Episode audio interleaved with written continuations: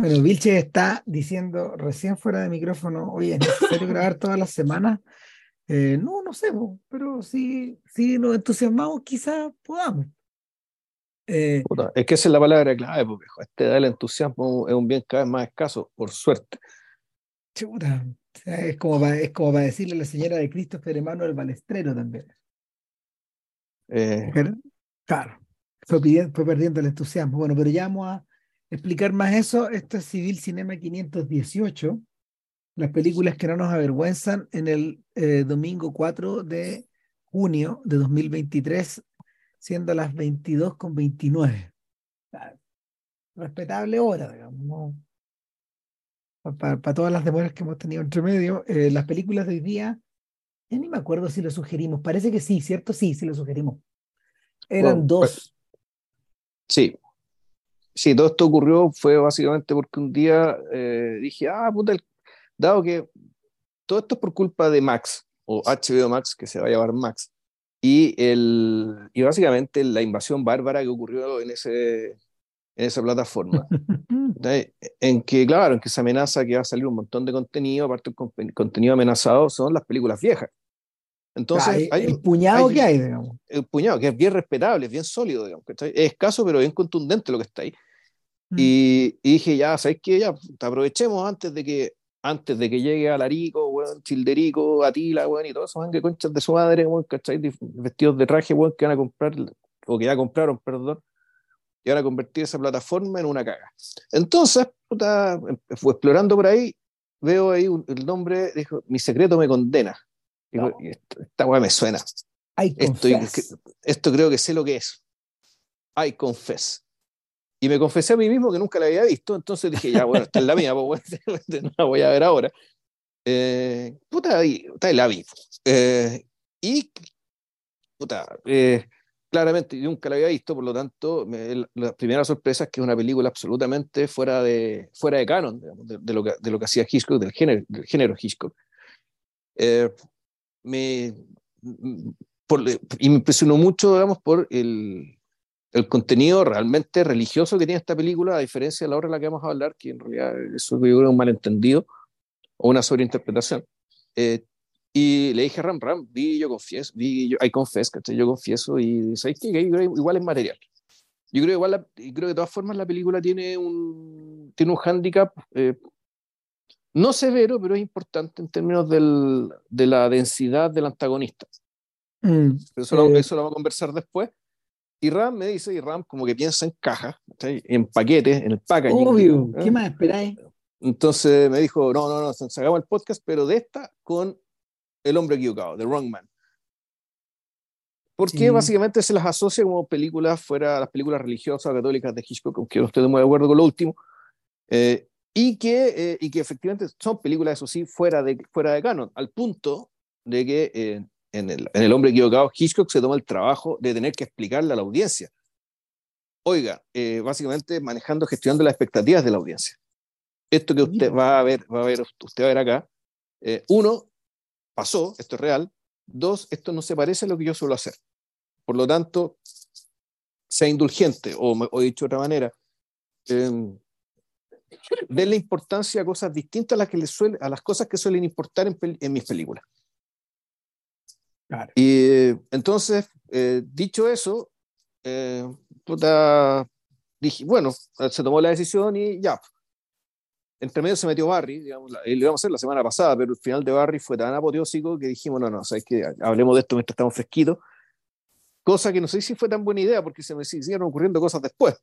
Pero bueno, Siempre, siempre se gana, siempre se gana, siempre se pierde, ya, filo. Eh, y, bueno, esto lo teníamos guardado, por lo tanto, vamos con esto. A ver, eh, hay varias conexiones en realidad. Lo que pasa es que, lo que pasa es que es un fenómeno que se nos repite a la hora de hacer los podcasts de las figuras de Hollywood em, o de estos directores de la era clásica, y es que las obras son tan amplias que en realidad no hay una forma de, de acercarse desde el punto de vista del autor. Es un fracaso anticipado, digamos, es lo que, es lo que nos ha impedido hacer películas de Leo McCarey, por ejemplo, o de o más películas de Howard Hawks, o de o, o otros filmes de Vicente Minelli que, que no hayan sido Me in St. Louis, etcétera. Nicolás Rey nunca lo hemos hecho. En fin. Eh, sí, nunca hemos hecho este otro señor, ah, este señor que era alemán, Douglas Sirk. No, pues nunca hemos hecho nada de, nunca hemos hecho nada de Bob Bediker, ni de Raúl Walsh, ni tampoco de William Wellman. Directorazos. Sí, bueno, eso es básicamente porque nosotros pensábamos claramente, eh, en, términos más o menos englobantes, es decir, dado que son tantas, hagamos un podcast que diga más o menos lo suficiente sobre este director para poder tranquilamente hablar de otros directores. Y claramente, por lo que acaba de explicarnos, el caso, por lo tanto, el enfoque para estas personas es equivocado. Es equivocado. Hay que, hay que cambiarlo. Hay que cambiarlo. Claro, lo que, lo que puede suceder es, por ejemplo, agrupar. Agrupar, pero no, no cosas gigantescas, pero hay ciertas cosas que se agrupan. Por ejemplo, eh, hay, hay directores que filmaron películas con, una, con argumentos parecidos y lo hicieron más de una vez, en el fondo. O sea, cuando hicimos Río Bravo, yo me acuerdo que hablamos de El Dorado, por ejemplo, en su momento. Y hablamos un poco de Río Lobo, porque Howard Hawks hizo tres veces la misma película. Eh, pero en fin, con Hitchcock, en realidad, eh, a Hitchcock lo hemos visitado de, de, una manera intermitente, porque hicimos, bueno, mencionamos a la pasada en el podcast 1, creo, Vértigo, pero eso hay que hacerlo algún día en serio. Le hicimos, le dedicamos 10 minutos cuando el podcast pretendía ser más cortito y más sintético. Claro. Era como, ¿qué hacemos con Vértigo? Bueno, véanla, pues es importante. En fin, pasemos a lo siguiente. Claro. Eh, ahora, el... hicimos psicosis. Hicimos psicosis, esa la hicimos en serio. Y después, ¿qué hicimos? Hicimos otra más también, ¿o no? Yo creo que no. ¿Tú decís que no? Yo creo que no.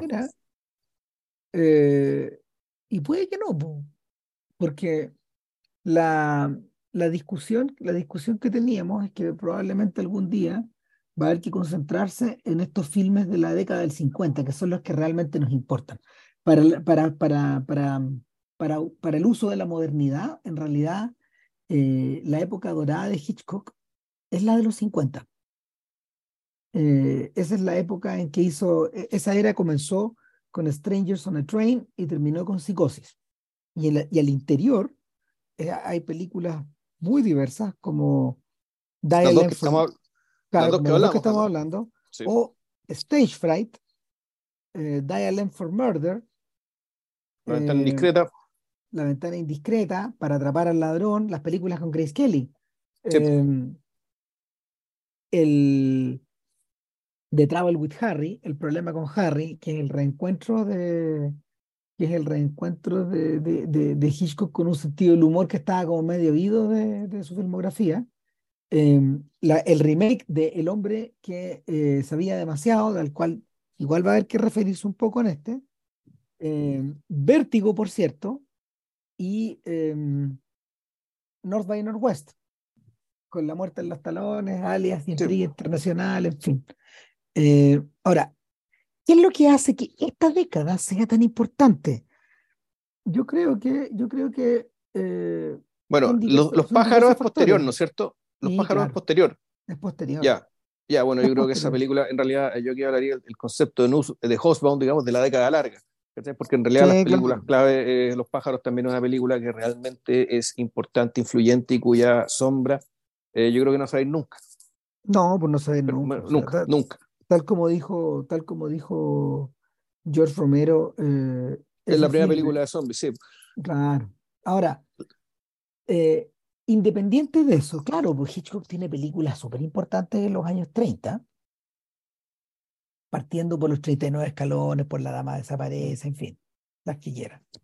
Y también tiene una, una semi-época dorada en los años 40 que, donde está Saboteur, Saboteur por ejemplo. Eh, Spellbound. Eh, Spellbound, donde también está eh, Notorious. Y también está Notorious y también está. ah, se me está yendo. bueno, está Sospecha. y una buena cantidad de. Una buena cantidad de películas que también. Que básicamente yo siento que giran un poco en torno a la película del tío Charlie. Eh, que es Rebeca, ¿no? Ah, no, esa, no, no, no. eso es sospecha. Eh, no, no, no, no, no, la película del tío La sombra de la duda. En la, sombra, de la duda, claro. Eh, que esa es la obra maestra del periodo que probablemente también, junto con Notorious, también ameritan podcast, esas ameritan podcast separados, de hecho. y Rebeca también es muy importante. Sí, claro. Entonces, sin embargo, sin embargo, eh, Hitchcock concentró un nivel de, un nivel de actividad, un, nivel de, un nivel de calidad em, inusitado en esta película. Esta es, la, década donde él transita hacia el color. Abandona el blanco y negro y transita hacia el color. Esta es la década, además, donde Hitchcock inaugura su programa de televisión y se convierte, se convierte en, un, en, un hombre, en un hombre realmente popular ya a nivel escolar, ya no solo a nivel de adultos ni a nivel de espectáculos, sino que con los cabros chicos incluso. Entonces, eh, esta es la época donde aparecen las novelizaciones de estas cosas, digamos, donde el viejo empieza a ganar plata eh, de una manera que un director de cine nunca lo había hecho. O sea, me está diciendo que Hitchcock, eh, por lo tanto, fue, a ver, comparado con Spielberg, ponte tú. ¿Él llegó a más gente de un nivel de popularidad mayor, incluso? Yo diría que similar, similar. O sea, la diferencia que tiene, la diferencia que tiene, em, que tiene Spielberg, que tiene Scorsese, gente que se ha convertido en nombre o Tarantino, es que, es que ellos eh, han florecieron en un periodo donde esto había ocurrido antes. Claro, pero el tema este que lo que decías tú, de tener una serie en la tele, de llegar a los niños, es cuando te manejar, de, de, tener el pie en el cine, tener el pie en la tele, al mismo tiempo. Claro. O sea, eso es algo que Tarantino no sé si ha hecho. No, Tarantino no lo ha hecho, pero Spielberg sí, digamos. Spielberg sí. Trató de hacerlo lo mejor posible, pero nadie, nadie marcó época como Hitchcock en ese sentido. Eh, de hecho, eh, una de las razones por las que eh, una de las razones por las que en realidad se levantaron comparaciones con ¿cómo se llama? con Jordan Peele es precisamente porque Jordan Peele, claro, tenía la, tenía eh, tuvo, eh, después de Get Out, ha tenido las manos metidas en muchas partes, pero de nuevo, todo esto es siguiendo los pasos de alguien que ya, ya transitó por ahí. Claro, eh, para, para, tener un, para, tener una, para tener un impacto similar hoy día, algún director que atraviese esto tendría que ser un titán de los videojuegos y no hay nadie. No hay nadie que. O, o, al revés, es como que alguien desde rápido y furioso, está ahí, del salto hacia otra cosa. Eh, eh, también, digamos, pero, pero, pero claro, pero no, nadie con esta misma, nadie con este mismo nivel de consistencia. O sea, hay que, hay que tomar en cuenta de que Chaplin, él no era dueño de su marketing. Pero él era tan nuevo que en el fondo Chaplin vio como lo pirateaban por todas partes. El, el Chaplin no era dueño, no era dueño de los monitos. Hitchcock, Hitchcock tenía un monito, el mismo, una caricatura. Él también se convirtió en caricatura, en fin. Em, ahora, eso, eso le dio manga al viejo para explorar muchas avenidas. Una de estas es la, la, que realmente, la que realmente le preocupaba, que era el tema como de la percepción. Cómo miramos, cómo nos miran, qué significa eh, poner tensión y atención sobre el objeto mirado, eh, deseo sobre el objeto mirado, claro, y sobre eso, sobre eso, por ejemplo, se trata la ventana indiscreta, pero indirectamente sobre eso también se trata vértigo. Eh, el, o sea, el, es, eso, pero ahí lo, ahí lo más importante es la, volvemos a lo que llamaría acá la, la, categoría a priori, es decir, ¿qué haces con eso que es? Además, ¿Qué, elaboras a partir de eso que es? Y, cómo actúas a partir de, eso que, vas elaborando a partir de, de lo que es. Eh, entendiendo además que, la, que eso es porque, y, claro, porque en algún momento lo que estás viendo lo ves inocentemente, digamos, que por lo tanto eso se genera, e, eso tú construyes a partir de ahí un relato, una narrativa, lo que sea, actúas en respecto, pero a partir de ahí la mirada, la mirada de lo que ves ya no es inocente. Entonces, en eh, realidad, la ventana indiscreta se trata de ese, de ese loop del ir y volver, de lo que ver y cómo reaccionas a lo que ves. Ahora, Hitchcock trabajó con muchas estrellas en los años 40, pero eh, nunca tuvo, nunca tuvo un clúster tan importante como el de los 50, por donde estuvo con James Stewart, con Cary Grant, em, con Henry Fonda en esta película, em, con Doris Monty Clift, eh, eh, con, Grace Kelly, efectivamente estaba al corazón del corazón del corazón. El, en cierta, de cierta manera, de cierta manera, claro, estaba, estaba con, un, con, con, altos niveles, con altos niveles de energía y con altos niveles de efectividad. Y, y por eso, por eso yo siento que incluso sobró tiempo para poder explorar ciertas zonas que podríamos, podríamos denominar como de interés, de interés restringido o de interés, eh, de interés local, de interés localizado como podríamos denominar estas dos películas. Yo creo que más que el tema religioso, lo que tienen en común estas películas es que son, son cosas que en lo personal a él como tema le interesaban mucho. Eh, Scorsese tuvo que esperar, no sé cuánto, 25 años para hacer silencio. Eh, Hitchcock no tenía ese problema. O sea, porque en la medida que estaba desarrollando, en la medida de que estaba desarrollando eh, estos vehículos de entretenimiento de, de, de alta popularidad también le quedaba espacio para, para explorar esto otro. En ese sentido, sí se parece un poco a Spielberg, cuando Spielberg va y hace Poltergeist, por ejemplo. Ah, eh, y, claro, una de estas cosas que le, interesaba mucho era la religión. Hitchcock creció eh, educado por jesuitas. Y, y esa, a ver, ah, se han publicado hasta libros en torno al tema. Uno no es experto en todo caso y, y sin embargo, y de una manera muy burda, uno podría decir que hay temas como la culpabilidad, por ejemplo, o la atribución de la culpabilidad, o la manera en que el destino se ceba sobre alguien, o cierta noción del sacrificio que, que están presentes en los filmes anteriores, I Confess, y, y que se manifiestan finalmente en la, en la figura del padre Logan, que, si mal no recuerdo, es el único personaje principal en los filmes de Hitchcock que anda con un hábito. No hay ningún otro. Sí, eso, lo separa, eso lo separa de todos los otros personajes. Sí, bueno, el, bueno, esta película es religiosa a diferencia de la otra y aquí la, religión es importante y no cualquier religión, es la religión católica. Católica. Claro, por, eso, por eso está ambientada en Quebec también. única religión, claro, una única religión verdadera, como alguien dice por ahí. Eh, bueno, ah, es que aquí no sé cómo empezar. Tú puedes empezar ya, ponte tú, con el inicio, que es realmente sorprendente. ¿Mm? El, hay una, hay una toma donde desde un barco, digamos, se, mira una silueta de Skyland, digamos, de Quebec, que es muy reconocible porque tiene esa tremenda mole, que es el Chateau Fontenac, mm. eh, que me imagino que se construyó hace recalada de tiempo, imagino, no lo sé, como un edificio, algún, un edificio burocrático, digamos, de gobierno, algo así, o, porque, pero tiene el nombre de Chateau y es realmente gigantesco, enorme, ahora es un hotel, sea, y de hecho, para la época de la película ya era un hotel. O a lo mejor siempre fue un hotel, digamos, siempre se llamó Chateau Fontenac, no lo sé. Eh, lo voy a buscar en, por ahí. El, Chateau Fontenac es del año.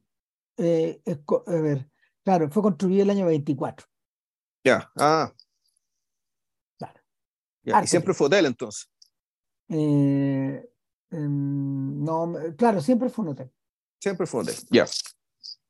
Y el punto es que te va acercando y y súbitamente, y nos, sumergimos en una ciudad desierta, eh, donde camina un señor gordito por ahí, el, el camino típico de Hitchcock, digamos, pero empiezan a aparecer letreros con flechas apuntando, acá, acá, acá, acá, como, como si fueran estas flechas eh, y estas señales del tránsito con flechas que te dan dirigiendo. Dirección. Dirección. Eh, y que te, y, te dirigen y te apuntan y un poco que te van empujando. el, el, tema es que eh, la sensación creo que se, se, quiere provocar es que la película te empuja a ver algo. Y aquello que, que, terminas viendo ya es un cadáver. sentado en un sentado y en su escritorio y alguien que sale del, del, lugar, digamos, de esta oficina, y que claramente el culpable y que tiene un hábito. un sombrero y un hábito de esto hasta abajo, digamos, de estos claro. que van usando hoy por hoy eh, el Opus Dei, digamos, pero es un hábito preconciliar. O sea, es decir, claro. los antes usaban esa, o sea, muchos sacerdotes de muchas congregaciones usaban hábitos eh, similares. Claro, claro. Entonces, el, claro, bueno, decía que hay un crimen, ¿quién lo hizo? Entonces, sí, bueno, esto, esto es material conocido, o sea, esto es, esto parece ser eh, eh, otra película más de este tipo. Esta película es de año 51, si mal no recuerdo. Por lo tanto, es una película hecha en 4x3. ¿ya? La otra, la, la, que viene después, ya es una película hecha en el, en el formato, digamos, que, que adoptó Hollywood en 1953, que era el 1.78. Claro, esto es, exacto, ahí se produce el cambio. Claro, y el, esta película, por lo tanto, es cuadrada. Eh, como los cine antiguos se podría ver en, tele, en una tele cuadrada sin ningún problema. Ahora se vería con barrita a los lados. Y, eh, y resulta que, claro, está, hay, un, hay un sacerdote, digamos, que, que es Monty que está en, un, que está en, está en su iglesia, eh, qué sé yo, prendiendo velas, digamos, haciendo pega de sacerdote. Y resulta que llega un sujeto y le confiesa que él acaba de matar a alguien. Así, care palo. Por lo tanto, la película... Pero un, pequeño detalle. Eh, el, el, cura está, el cura ve entrar a alguien y baja el cura va a entrar a alguien a la iglesia, lo va a entrar muy tarde y baja, digamos. Ahora, eh, en ah, principio, Claro, eso es. Eso es. ¿Por qué? Porque eso, e, esto se produce en una confesión, obviamente. Claro, en principio, en principio, él sabe quién entró, porque el, que entró tiene llave. O sea, eso uno no lo sabe, pero después lo discurre. Claro. De manera que cuando él baja, ya sabe quién está dentro. Y que está abajo, que, que abajo está Keller, en el fondo, que es el tipo que hace que hace eh, trabajos de cafetería, mecánico, em, pequeñas pegas y que ha, ha, terminado ahí en la iglesia un poco, eh, un poco apoyando la labor que hace su mujer, que es la, que es la persona que está a cargo, es, la, es el ama de llaves de, de, de, la, de los aposentos de los sacerdotes. Y una señora que aparentemente trabaja muchísimo, pero en fin. Y este tipo está muy perturbado eh, y, y, el, el, sacerdote le dice, pero a ver, explícamelo bien. No, es que, es que no se lo puedo decir acá, padre. Y entra al confesionario y ahí escucha. Lo que pasa, lo que pasa, padre, es que maté, ¿cómo se llama el señor Villepin? ¿Algo así? Era un abogado. Claro. Pero maté al señor, ¿cuánto se llama? Te digo el tiro. No tengo el computador eh, prendido, tú sí. Sí, no, yo lo tengo. Maté, maté al señor eh, Villet. Maté al señor Villet. Puta, la cara de. La cara, de, la cara del cura, el que ha sido identificado con, con las iniciales de WHL. Eso es lo que sabemos de él. Eh, el tipo dice, bueno, go on, pues, explícame más. Claro, y ahí en una, en una movida de guion. El guion de todo esto, el guion de todo esto fue escrito por gente que no colaboraba mucho con Hitchcock. Eh, si, mal, si, mal, no recuerdo, está basada en una obra de teatro.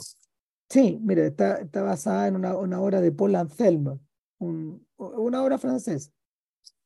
Y eh, está, fue escrito por Georges Tabori, que es un director de cine húngaro, y eh, un, un, escritor húngaro y director de teatro, y William Archibald, que mucho más adelante eh, sería el responsable de, de, la, de adaptar eh, el, otra vuelta de tuerca al teatro, la obra de James al teatro.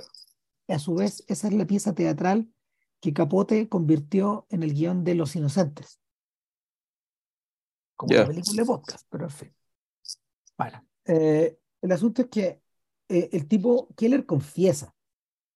Y esta es una película donde el asesino entra confeso a la trama en los primeros cinco minutos y nos, nos, explica exactamente qué es lo que pasó con Billet. sea, ¿qué es lo que hizo? ¿Por qué lo hizo?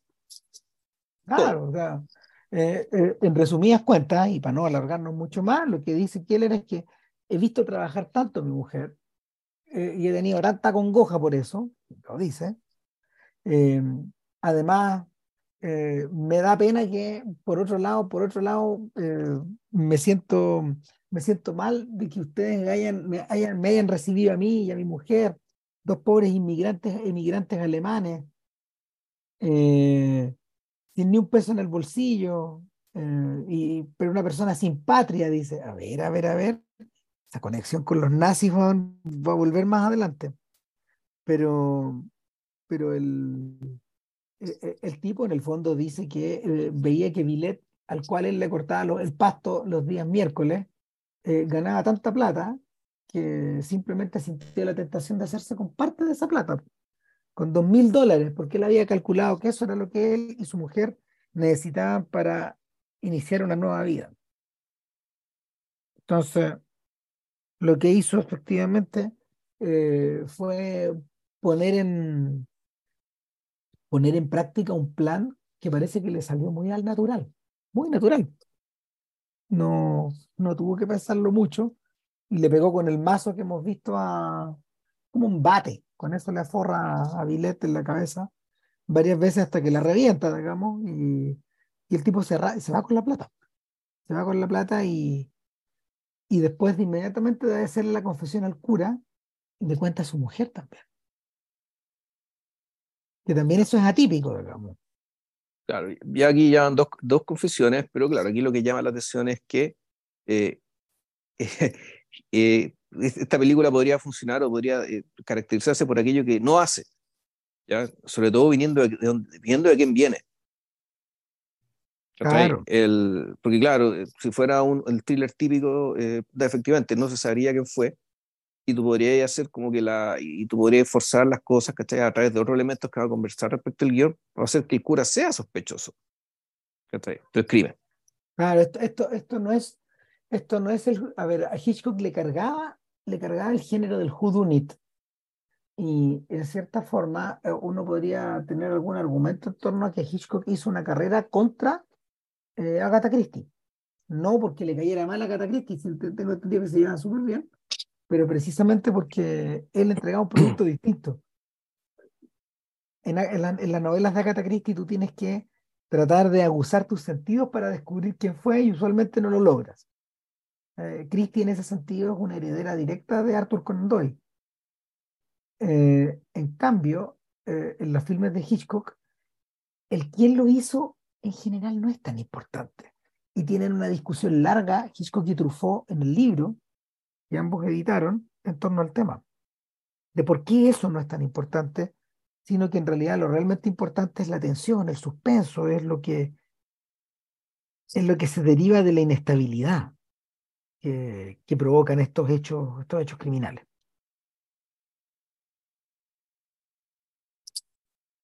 Entonces, lo que tenemos por delante acá no es un judunito.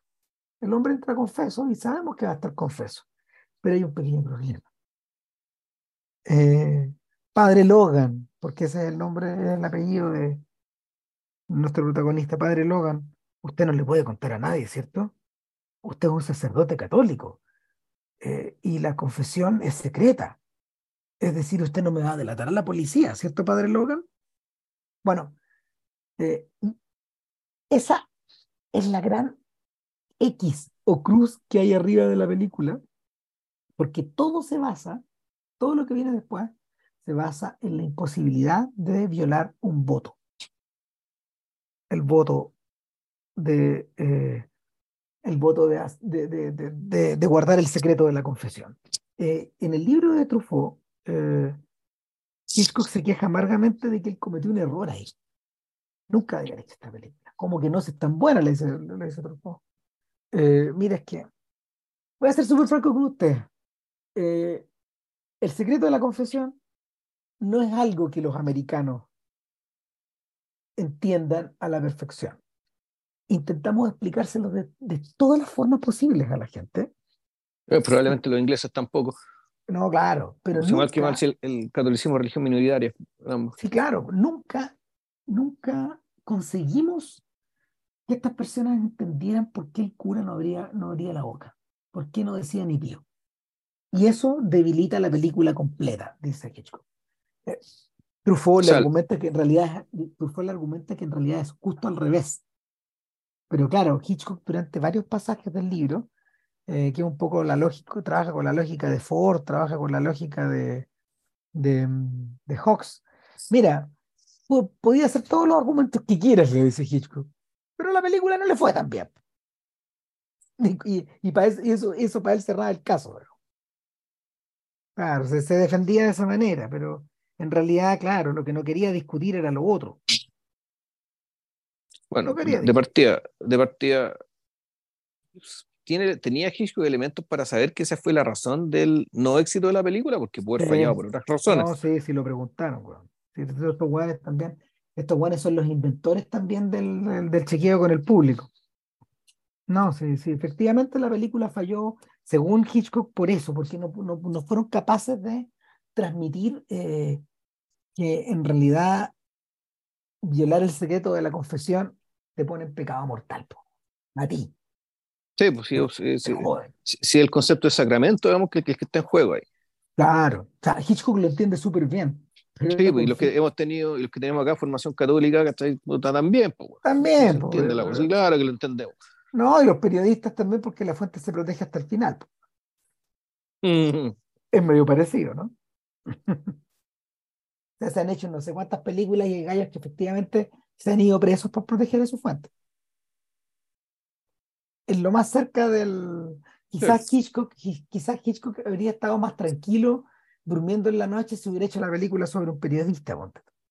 Pero, problema, eso, eso le restaba todas las cosas que eran, que eran interesantes para él en lo íntimo. O sea, ese, ese es el problema de fondo, claro. Eh, Hitchcock, en ese sentido está puesto en una situación tan imposible como la de su protagonista. No, una vez que decidiste irte por este camino, este es el camino. No hay otro. No te podéis salir de ahí. Es peludo. No fácil. Nada, total que eh, el Keller está muerto de susto porque no sabe, no sabe si el cura el otro día lo va a ir a denunciar. No tiene la plena confianza. Se te caga cuando cacha que el cura va saliendo en la mañana. Ahora el cura va saliendo en la mañana también por otra razón. Él va a ir él tenía que ir a, ver, ir a ver a Milet, ya vamos a explicar por qué, pero, pero eh, es ahí donde se encuentra con su, con su antagonista en el filme, que es el detective. No, en todo caso, yo cuando hablaba del antagonista que no está bien perfilado, no el detective, es Keller. Yo creo que él ah, un, yo creo un personaje que no está, el, que tiene ciertas variaciones de ánimo, que, que te hace pensar que, es como si fueran dos personas distintas. Eh, yo no estoy, yo la verdad no estoy de acuerdo. Yo creo que yo creo que Keller, Keller es un sujeto cuya Keller es un sujeto cuya psicología quedó, porque aquí lo que interesa en estos temas, Em, eh, eh, quedó de alguna manera irremediablemente marcada y masillada durante la guerra, porque está haciendo clara referencia a que en el fondo él es un, él un nazi escondido. Claramente, Keller no creo que ni que sea su apellido. ¿Cachai? Eh, no, yo siento que el antagonista de la película es el otro, pero es un antagonista que es falso también. El inspector Lagu. Interesante Carl Malden ahí em, interpretando ahí a un, a un franco-canadiense, a un quebecuá. Los pedazos, de francés, los pedazos francés son, de la película son medio son, son medios decorativos. Pero... Sí, bueno, eso te hace, Laura, eh, claro. Eh, bueno, ahí está toda la razón. ¿Por qué, claro, por qué Quebec y por qué someterse, digamos, a la, a la rareza y la torpeza de partes hablar en francés para que sea realista, pero con un cura que hable en inglés, Cuando en realidad esto es Quebec, por lo tanto todo debería hablar en francés. En el fondo son estas cosas que ya, puta. Pero tiene que ser un lugar católico, pero no hay en Estados Unidos un lugar, digamos, ¿cachai? Donde hubiera una mayoría católica, que, donde se pueda contar la historia. No a ese nivel, y yo creo que meterse con Boston en esa época no era tan simple porque esa, esa habría sido la localización perfecta. Sin embargo, la obra era francesa. Sí, sí, la obra francesa ahora, pero en alguna parte de Canadá donde se habla inglés, bueno, no sé, puta Toronto, que está al otro lado del lago, pero, bueno. pero, Toronto no es católica. ¿No? Ah, chucha, ya. No, no, no, no, no. Eh, eh, Toronto es protestante, claro, entonces no, y no, no. Solo funcionaba ahí también. O sea, está lleno de, está lleno como de pies forzados. Pero Hitchcock los aceptó eh, cuando en circunstancias usuales en realidad no lo habría hecho. Yo creo que el, yo creo que la, mm, el deseo de hacer esta película era tan grande, tan grande, que incluso, incluso le significó pasar por encima de eh, este tipo como de, de, consideraciones que él habría tomado en cuenta muy en serio si, si hubiera sido cualquier otro tipo de historia. El, yo creo que eh, ante, eh, yo creo que no resistió la tentación de, de una historia narrada a partir de la matriz de alguien que no puede contar, no puede contar lo que pasa, que no te puedo contar. ¿Por qué? Porque no te puedo contar. Eh, o como dice el cura cuando le interrogan en, en, el juicio después, nada de eso que sí es verdad. ¿Pero por qué? Porque no es verdad. Y ahí se acaba la explicación, por loco. O sea, en un mundo, en un mundo, en el mundo de las cosas, esa explicación no tiene valor en absoluto. Y yo creo que eso a Hitchcock le fascinaba. Claro, pero al mismo tiempo tú decís, bueno, si está en un contexto católico, donde todo el público son católicos, donde los jurados son católicos, el, lo entenderían mejor. Eh, el, el, personaje del cura y la reacción que se tiene eh, que se tiene respecto a lo que él dice habría sido menos hostil. Pero hay un detalle. Aquí viene la interposición de la, la interposición de, lo, de, de, de, la audiencia. Lo que realmente le interesa a Hitchcock era confrontar y crear la sensación de incomodidad en este público, en este público laico. No, sí, el, es, es que, mira, hay, una inconsistencia en la yo creo que hay una inconsistencia en la película, por lo que acabamos de, de, hablar, y que el efecto que él quiere lograr es que, eh, es que básicamente eh, Monty Cliff eh, y aquí vamos a hacer el spoiler de lo mismo y no vamos a contar en todo orden, digamos, creo yo, es que si bien sale absuelto por falta de pruebas, eh, si mal no recuerdo, eh, él es declarado eh, culpable por la comunidad. Claro, en the cart of the public opinion. Claro, y, la, y por lo tanto la escena cuando él sale del juzgado es, es, verdaderamente terrorífica, digamos, que tú decís, bueno, bueno, aquí los pájaros son personas. la, es, como el mismo, el, el, enjambre, digamos, tienes todo el enjambre mirándote, ¿cachai? y el enjambre te va, te va a atacar y te va a picar. Sí, efectivamente, y ese enjambre en realidad no es la audiencia de los quebecuas, es la audiencia del público que está Exacto. viendo la película. El público americano, ¿cachai? Claro. Entonces aquí la película pierde consistencia, digamos, pero básicamente para eh, ir al punto que quiere Hitchcock, de, de, someter al personaje al verdadero y al último estrés. ¿cachai? Porque en realidad al lado de, al lado de, al lado de esto, de esta experiencia que se te viene, el juicio en realidad es un juego de niños, que los pacos te miren feo, es un juego de niños, no, no importa. No, pues no ante, esto otro, ante esto otro, eh, realmente no hay vuelta. Es la posibilidad de perderte, de perderte. Po. Claro, Ahora, esto es, es, pero, y además, es, y tú decías, aquí está la concepción todavía del, del terror a las masas, de, en, un, en una sociedad de masas.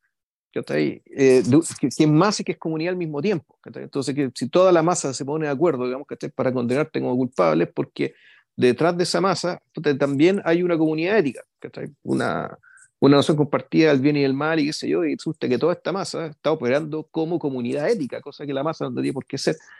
Bueno, y, piensa que, bueno, piensa te, ajusta, te acusan. Dale, dale, claro. Y, te, y te acusan. Que, piensa que eso es un poco lo que le ocurre a Christopher Emanuel Balestrero también. Sí, no, claro.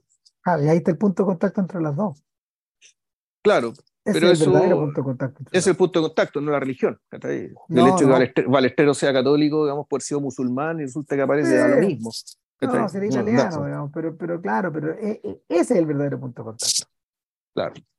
Claro, que en el fondo es el, el- es algo que es algo que Hitchcock lo perseguía desde que nacemos, desde que el papá, digamos, habló con el con el constable de la policía, para que cerraran a este guatón por haberse robado una plata de- del local, pues. No, no me acuerdo qué es lo que pasó, digamos, se había portado mal. No, Guatón recordaba que lo habían encerrado, no sé, él dice toda una tarde, parece que fue como media hora, pero el cabro chico se traumó, se traumó con esta idea de no ser culpable. De no tener la culpa, de no ser él delatado, sino los otros, me cagan, pues. ¿Seré yo, señor? No, señor. Entonces, el, en, medio, en medio de toda esta, en medio de toda la de toda esta faramaya, no importa las explicaciones que puedas dar o que no puedas dar, igual que hay de culpable. Y ese, además, ese es el brazo que esta película estira hasta hoy. Eh, a mí me da la sensación, a mí me da la sensación de que eh, Hitchcock también está pensando en algo que en realidad no está expresado en el libro de Truffaut, eh, y es el macartismo. Esta es la película de Hitchcock que está más cerca de comentar la casa de brujas de Hollywood de, de principios de los años 50, por lejos. ¿Por qué razón? Precisamente porque eh, los ex militantes comunistas o eh, de Hollywood o personas que habían estado ligadas al Partido Comunista o habían estado en grupos de teatro con militantes, eh, da un poco lo mismo lo que dijeran en el estrado o, lo que no quisieran decir.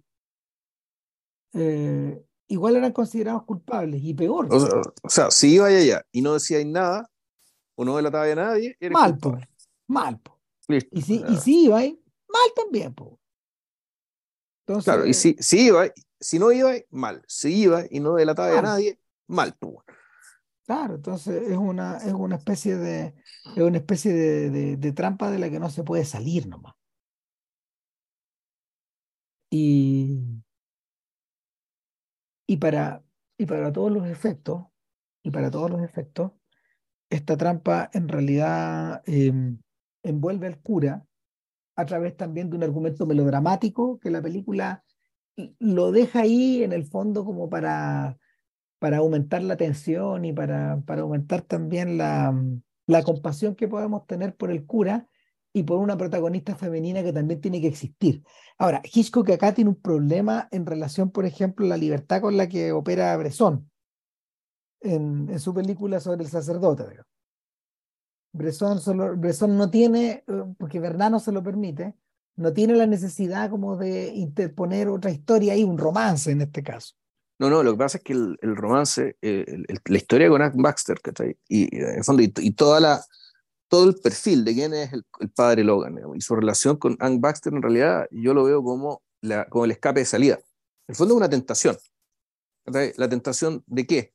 La tentación de, loco, quiebro eh, la orientación para el cura, loco, yo quiebro, rompo el sacramento, eh, confeso, me libro, salvo la vida y hay alguien que me está esperando afuera.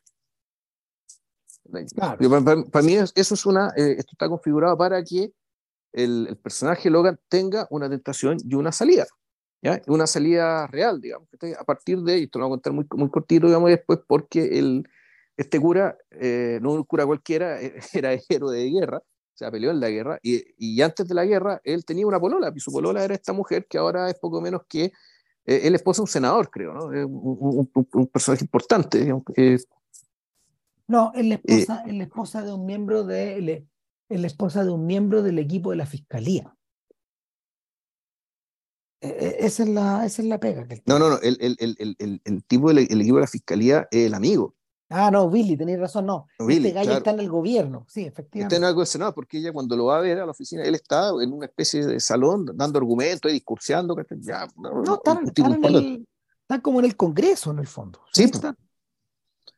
el, entonces, un tipo, eh, y ella se casó, se casó con este tipo, digamos, porque básicamente el, eh, se demoró mucho en llegar. O sea, y además, creo que por las cartas ya decía que este tipo había cambiado y, estaba, y pensaba meterse a cura, si mal no recuerdo. Algo había pasado, claro, sus cartas eran demasiado serias como para hacerlas de un enamorado que está esperando casarse cuando llegue de frente. Entonces este cura, este cura resulta que es héroe de guerra, es decir, es un hombre de acción. Dos, puta, en Monticliff tiene muy buena pinta y además, puta, tiene una enamorada, que, que sigue enamorada de él pese a todo. De hecho, la, tú no, uno podría pensar que la verdad, el verdadero I confess de esta película es cuando ella le cuenta toda esta historia a los pacos, a la fiscalía y al mismo, y al mismo Monticliff, eh, porque eh, básicamente ella cuenta su historia, pero también está confesando.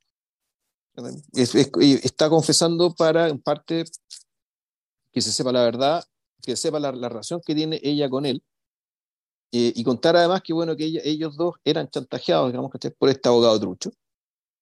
Eh, y el, punto de que la, al, principio de la película eh, es muy enigmático esto, cuando él va a ver, va, a ver el lugar del cadáver, que está del muerto y qué sé yo, sale, Malden básicamente se fija en él, lo ve inmediatamente con ojo como sospechoso, y, y, esto es una escena un poco ya débil, que no sé cómo habrá sido el de teatro, poco, más que débil, poco creíble, que en medio de la multitud el cura sale, se encuentra con esta mujer y ella los ve a los dos y, y cura, eh, perdón, el Paco ve, ve, estos dos y sospecha Al tío, claro. Claro, muy gratuito, o sea, demasiado forzado para, para que no se la pero ¿qué le claro, algo, algo le es que no, pero también lo pintan al, al, al, al inspector como un sabueso que no, que, que, él resuelve sus casos de inmediato, que tiene estas intuiciones como de, de estómago. No claro. solo sobre la lógica. Y, y, pero es, el, esto el Paco no lo sabe porque está muy lejos, no lo escucha, pero nosotros como público quedamos como que, a ver, cuando ella le dice, eh, él, le dice él le dice a esta, esta señora, eh, mataron al abogado Guilherme. Y ella le responde, somos libres. Punto. Claro. Entonces, el, entonces la, la, la, película, cuando es como una, por una parte, la larga explicación respecto de, bueno, ¿qué pasa acá? Eh, claramente, ¿por qué están libres? ¿Cuál es la relación que hay entre ellos? ¿Cuál es la relación que tiene el abogado con ellos? Y en paralelo está la, entre comillas, manipulación que hace este, este pseudo Keller, este, este, nazi que... Pero ahí está lo, raro, que para mí no está claro que fuera un nazi, que puede ser un refugiado, no, no, te dice cuándo llegar, no te dicen cuándo llegaron, porque pueden haber llegado al año 45, pueden haber llegado al año 42. No, no, no, no, no, lo explican que fue hace poco. Dicen que fue hace poco. Gracias por recibirnos. ¿Cachai? El, es un personaje güey, que, él y su mujer llegan traumados también, entran traumados en la historia. Claro, entonces el punto es que eh, Keller es un personaje que ejerce manipulación, manipula las conciencias, por, el, por el lado, digamos, de la confesión, de someter al cura, de guardar su, su conciencia en la confesión, manipula hechos al mismo tiempo, es capaz de tirar, eh, hacer que pasen cosas, pero un personaje que además, claro, tiene, eh, tiene cierta fragilidad y cierta culposidad que no me parece que esté bien resuelta y bien balanceada respecto con las otras dos cosas que hace. Yo creo que, son, yo creo que son sombras. Este personaje hasta ahí eh, en realidad está ahí como para mover la trama. Él es el McGuffin de la película. Claro, que, que, el hecho de que Keller en el fondo eh, se da cuenta de que como el cura no cuenta, si el cura no cuenta, yo puedo moldear mi versión a mi manera, porque el cura no va a abrir el hocico. Claro, pero el punto es que la maldad del sujeto es tan grande, es que yo puedo moldear la realidad para que el cura sea sospechoso. Claro. dentro, mientras mis mis escasas habilidades, digamos, escasas posibilidades, dado el rol subalterno que tiene. Y que el resto la pega la que el cura, que le digo la que el Paco. Al contrario, al contrario de lo que piensan algunos, yo creo que en el fondo ese personaje está escrito de manera abierta, para eso mismo. No es que sea débil, lo que pasa es que el personaje tiene que ser de esa manera, si no, no resulta la película. Sobre todo porque hay unos instantes, hay unos instantes donde él posando como víctima efectivamente van, va, va empujando al sacerdote a, al abismo. Eh, usted, usted es tan bueno, le dice. Claro, usted es tan bueno, o, ya no es tan bueno usted. ¿Me va a acusar? Porque si usted me, o porque si usted me acusa, usted se pierde a sí mismo. Sí, pero no, si el diablo. Además tiene, tiene esta cosa que al actor le piden actuar como si fuera el diablo. Y lo filman con esta cuestión que se susurra y que te aparece, bueno, y te empiezas a decir cosas en la oreja, bueno. Eh, Exacto.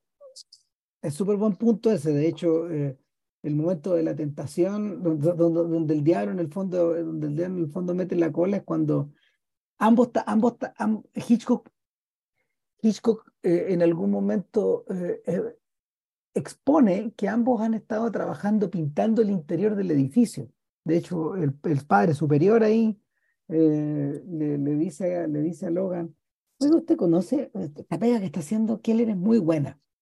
No dándose cuenta que también Logan es el que le está ayudando. ¿Hay alguna pintura que no tenga olor? Le dice en algún, algún instante, eh, básicamente, o sea, uno podría escuchar a, podría, podría, yo siento aquí a Hitchcock hablando que dicen, ¿hay algún crimen que no huela a crimen? Es un poco eso. Además, estos dos están condenados a pintar, a pintar esa pieza los dos, por loco. Imagínate.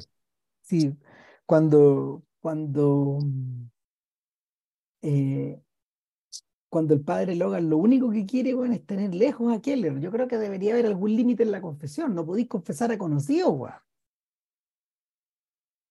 Y con eso se subsanaría, ¿o no?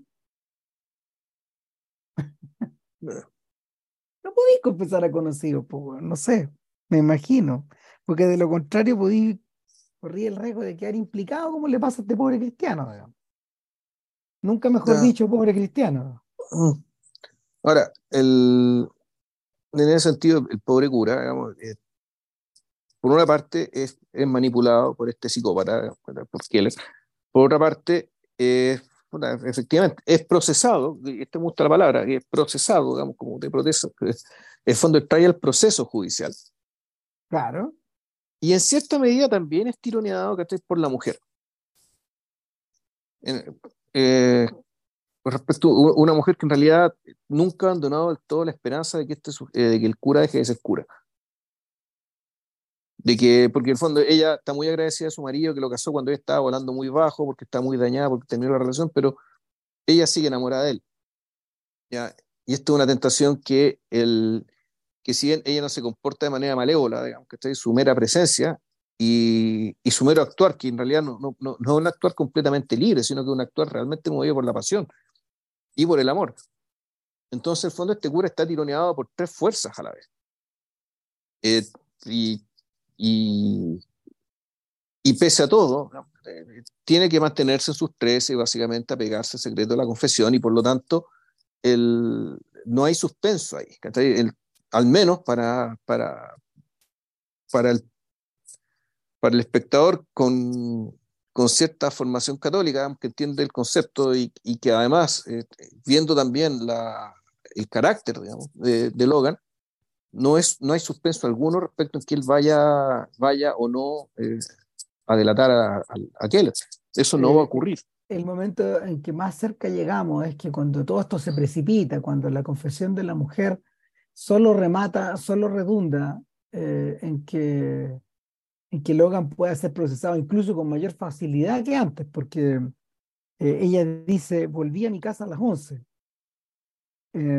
y eso el, forense, por su parte, ha corregido su estimación de la muerte de Villet de las 11 a las 11 y media. Queda media hora para que Logan haya, Logan haya hecho lo que, lo que, lo que haya querido, digamos, con... Claro, y Logan, Logan no tiene cortada. Por lo tanto, Logan no tiene cortada. A esa media hora ya se murió la cortada, ¿cachai? Eh, entonces, es en ese punto, es en ese punto donde eh, Hitchcock empuja la bolita un poco más y manda a nuestro cura en una secuencia que hasta él está de acuerdo en denominar Vía Cruz. Eh, Logan sale a caminar por Quebec y se mete a un se mete como sea, se, va, camina por unas calles donde hay un cine y hay una hay unas fotos, unas lobby cards de The Enforcer de, de Humphrey Bogart, donde sale una persona esposada, Luego camina un poco más, una colina, pero la imagen está vista desde, eh, desde el punto de vista de una de las tantas iglesias de Quebec donde vemos a Cristo subiendo, eh, eh, caminando con la cruz. Entonces esa es la cruz que llega a nuestro amigo, digamos. Y después, ya en el instante, en el instante paroxístico, en un instante de, de paroxismo absoluto, el padre Logan contempla eh, en un escaparate una, un traje de civil, donde lo único que falta, donde, no hay, donde, donde el maniquí no tiene cabeza. Entonces solo falta poner la cabeza de él. Si yo fuera civil, yo no tendría estos problemas. y volvemos al tema, al tema persistente de, nuestros podcasts en torno a, a gente, a, gente de la vocación sacerdotal, donde en general, creo que en todos los capítulos lo hemos mencionado, esta es la clase de pegas que no debería existir. Nadie tiene que echarse estos pesos encima, o no debería. Mira, si lo pueden hacer, si deciden hacerlo libremente, eh, no hay mucho que hacer, digamos. Eh, es que ese es el otro detalle. Claro, pero claro, pero, pero en general las eh, películas suelen preguntárselo. ¿Por qué? Mm. Ahora, en este, en este caso se lo pregunta, pero se lo pregunta y creo retóricamente porque la película tiene muy claro desde el principio que el, que el cura está haciendo lo correcto, que su camino es correcto, que su virtud es correcta y que, y que, y que todo lo que termina resolviendo la película es porque fue precisamente porque eh, él es como es e hizo lo que tenía que hacer. El, Por el lado del, suspenso de la historia, entre comillas suspenso, que en realidad nunca lo, eh, para mí nunca lo hay, digamos, el, que ahí me llamó mucho la atención el momento en que cuando se está resolviendo y se está relevando, revelando, revelando todo, cuando da, eh, este cura sale suelto, la gente, lo, la gente lo mira, la gente lo enjuicia, la multitud lo enjuicia, el enjambre se le viene, pasa algo que no les vamos a decir porque no es importante. Eh, en algún momento básicamente sabe la verdad y que él, que él queda, atrapado en el hotel, en el Chateau Fontenac, en esta mole que vimos al principio. Y el, el, cura se calla y por el hecho de callarse hace que él hable. Ya en su desesperación, él está fuera de sí, ya lo único que le queda, al igual que el diablo cuando se ha derrotado, es ponerse a insultar y ponerse a decir bajeza. Y, y en algún momento eh, eh, él no sabe que el cura está ahí y les dice a los policías que acaso que el cura ya les dijo, les dijo que fui yo. Ese cobarde. No, ese cobarde les dijo que fui yo. Y ahí el personaje femenino, Anne Baxter, que no me acuerdo del nombre, se da vuelta y se va. No, le dice, le dice a su marido. Pierre, llévame a casa. Llévame a casa, vámonos de aquí. ¿Por qué, se, ¿Por qué se va? Porque básicamente ella entiende ahí, lo que nosotros ya entendíamos, que este tipo ya es un cura. Ella está fuera, eh, él está fuera del alcance de ella. Claro. Entonces, ¿Por qué? Porque efectivamente se comportó como cura, es decir, él, él siempre supo, porque se lo habían confesado al mismo asesino y no lo podía decir, y ahora se reveló que él, básicamente, que lo que nosotros sabíamos, ella no lo sabía, y cuando lo supo, entendió, digamos, que la tentación se disipó. Esta tentación que ella no quería generar, digamos, voluntariamente, porque era una mala persona, una mala mujer. Pero desde el punto de vista religioso, ella, su mera presencia era una tentación, y, era y, y que, no, que no tenía sentido. Y lo que viene después, ya para mí, bueno, y refuerza más el punto cuando el, el, Logan estaba ahí, el, el, Keller no lo sabía, y Logan dice, no, yo era hablar con él. Entonces ya, eh, eh, aquí tú dices, bueno, aquí no hay ningún doble respecto de ni, ni, el, ni la virtud del personaje, ni de la virtud de su oficio. Mejor más que su oficio, digamos, de su vocación. Mm. Entonces, aquí no hay, no hay, cuestionamiento al respecto, me parece. No, no. Quizás quizá lo que resta por decir al respecto es que, a ver, Hitchcock consigue eh, una, mm, a ver, Hitchcock consigue una suerte de diálogo entre la trama, entre, entre los parlamentos y entre el espacio que filma de una manera, de una manera muy intensa y, y de una forma muy, eh, a ver, muy dinámica, eh, sobre todo con esta idea de que este Quebec, que él parece retratar eh, como una especie de Edimburgo, digamos, dominado, claro, igual que el Chateau se destaca igual que el castillo en Edimburgo, como si fuera una ciudad antigua, medieval, de alguna forma, pero por otro lado, con esta idea que a veces uno le ve a Bergman, esta, esta, esta lógica de filmar los cielos, los cielos que a veces están abiertos y a veces están tapados de nubes. Vuelvo una y otra vez ¿eh? sobre el tema, en parte porque Quebec también es una ciudad de tiempo cambiante. Hay una, a, él, lo ayuda a muchos. Hay una secuencia muy bonita que tiene que ver con eso, es que el, cuando los, los pacos empiezan a hacer la red, bueno, eh, que empiezan a, buscar eh, curas, de, empiezan a buscar curas de distintas diócesis, y siempre se toma el tiempo de mostrar la iglesia a las cuales van, que son muchas. Y con esto de, con el concepto de pasaje mirándose el cielo también. Que podría perfectamente haberse lo ahorrado. Por cierto que o sea, fondo, eh, tú, tú, podías básicamente ya cambiar, cambiar, las caras, cambiar las oficinas, pero era importante ir mostrando estos lugares. Sí, que eh, eran tres o cuatro, digamos, que, van pasando. A, su manera, el Chateau es una iglesia también, pero de los laicos. Y es interesante que, eh, que él huya hacia su interior. Sea, más que una iglesia, eh, bueno, en realidad el, un templo. Eh, no, no, es, no, es, una iglesia, es el centro de la ciudad. El templo. El centro de la ciudad. Lo que hace un tiempo que efectivamente el centro de la ciudad eran las iglesias. Sí. Ahora, en esa ciudad en particular en Quebec, el centro, el icono más reconocible, es un hotel. Pero sí, es el centro. Claro, el, el centro el centro del laberinto, último término. El centro algo siempre el centro del laberinto. Entendiendo la película como laberinto. Ojo que, ¿dónde se va a esconder Keller? ¿De verdad? Keller entra a lo que parece un gran salón. un salón, sí. Pero parece un, comedor. Es un salón de baile, en realidad. Parece un es un teatro, es un teatro. Es que a eso voy. Sí, porque, un porque ¿qué es lo que hace Keller? Lo primero que hace Keller para tratar de salir de ahí es instintivo, es la raja. Sube las escaleras del proscenio y trata de escapar por el interior de. abre las cortinas, como si para allá hubiera una salida. ¿Cachai? Como si para allá hubiera una salida, pero la representación se acabó, pues, El show se terminó. No hay salida por ahí. Ah, muy bueno ese ese paso. Sí, bueno, también lo podéis leer como un altar. Bueno, en fin. Mm. Eh, ahora, es muy interesante al menos eh, desde, desde, el punto de vista en que hemos estado hablando de esto, que cuando, cuando mm, Hitchcock vuelve a la idea del falso culpable y, lo, y vuelve por partida doble en el año 56 al falso culpable, eh, con The Wrong Man y al mismo tiempo con El hombre que sabía demasiado,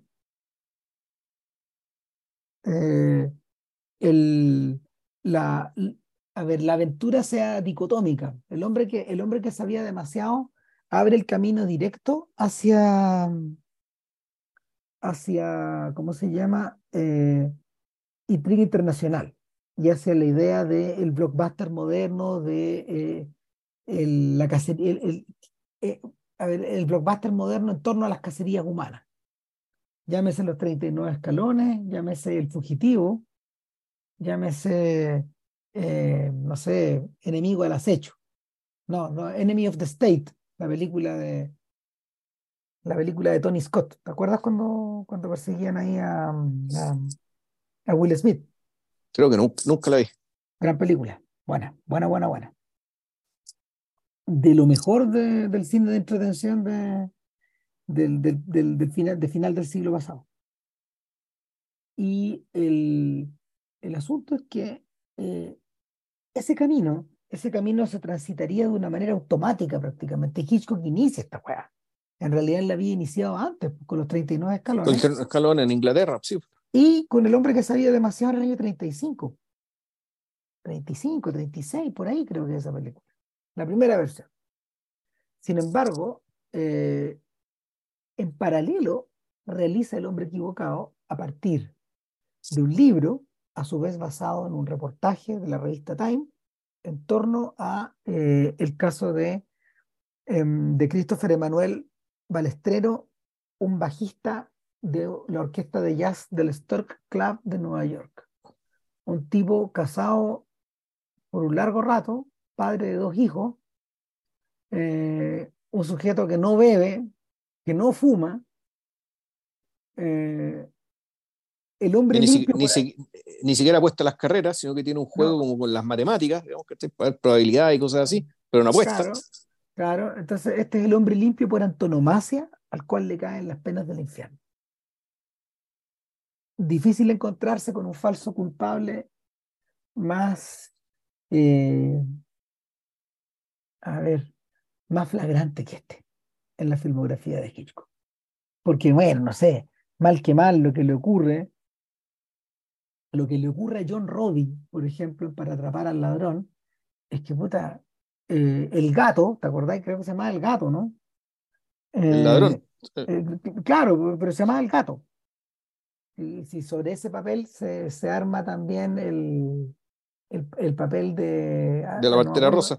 De la Pantera Rosa, claro. Entonces, claro, el gato empieza a hacer la misma pega que él hacía, pues, Entonces, claramente yo soy un falso culpable, pues, Hace, los mismos robos que yo hacía. Yo estoy retirado y yo no necesito hacer esta Tú vas a hacer lo mismo que yo. Bueno, ese es uno.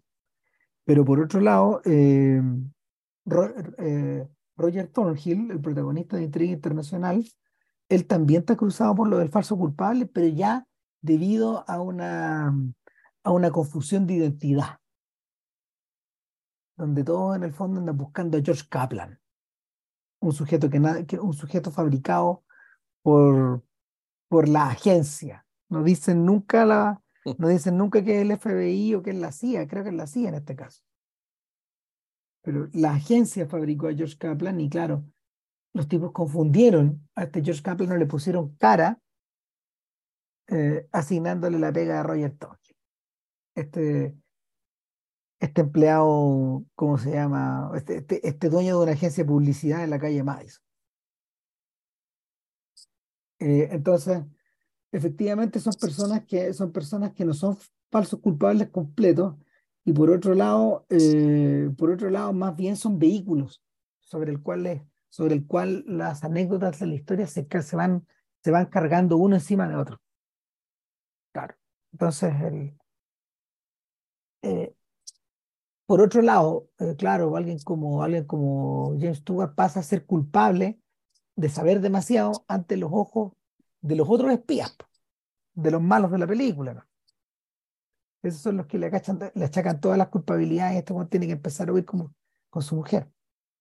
Eh, en este caso, eh, Balestrero no tiene para dónde huir, digamos. Gana 75 dólares a la semana en una orquesta que le saca el jugo todas las noches. Uh, tiene tiene, tiene, problemas de plata, resulta que además a la esposa tiene que ir al dentista, Tiene que, vivir pidiendo, tiene que vivir pidiendo préstamos. Kitchen Sink Drama. Vamos, básicamente. Estos podrían ser los protagonistas de, dadas las suficientes dadas las suficientes, ¿cómo se llama? Coincidencias, ellos podrían haber protagonizado un drama, un drama de Mike Lee en la década siguiente. Ponte como esos dramas televisivos de Ken Loach. No, dos, dos, décadas siguientes en realidad, en el caso de Mike Lee. No, claro, pero con Ken Loach una década. Sí, claro, una década y media. Y, claro, entonces, pura, los de la tele, pero eso Sí, el, entonces, mira, metido, en eso, metido en eso, en realidad Balestrero no tiene tiempo, Balestrero no tiene tiempo de preocuparse nada que no sea tocar y no sea llegar a la hora, van a su casa, van a tomar once, bueno, y a dormirse, bueno, y, o sea, perdón, de amanecía, a, a, tratar de compartir un rato con los cabros chicos al otro día, etcétera. Y con la señora. Claro, en términos, en términos marxista, nuestro amigo vive una vida enajenada por la pega, y por las deudas y por todo. Razonablemente feliz, sí, pero ahí, entre la enajenación y el cansancio el otro día. Sí, claro, entonces el, entonces bueno, pasa que el, básicamente es procesado, o, en la misma acepción del otro, es decir, es sometido a un proceso. Es una moledora de carne. y, a ver, e, es importante que, perdón, es importante mencionar que efectivamente la palabra proceso es clave acá, porque eh, Hitchcock tomó muchos resguardos a la hora de, primero, filmar esta película en Nueva York, segundo, tratar de acceder a los lugares reales, Tercero, usar los nombres y los apellidos de los implicados, los nombres reales de todos. Cuarto, eh, explicitar de la forma en que se, eh, se le imputan cargos a una persona y esta persona entra en el sistema. Ya no en el sistema laboral, en el sistema carcelario. Sí, pues y la, entonces todo esto que es el proceso, está el detalle, ponte tú, que une, eh, une, la celda donde se filmó la película, es la celda donde estuvo Balestrero encerrado un tiempo, en la misma celda.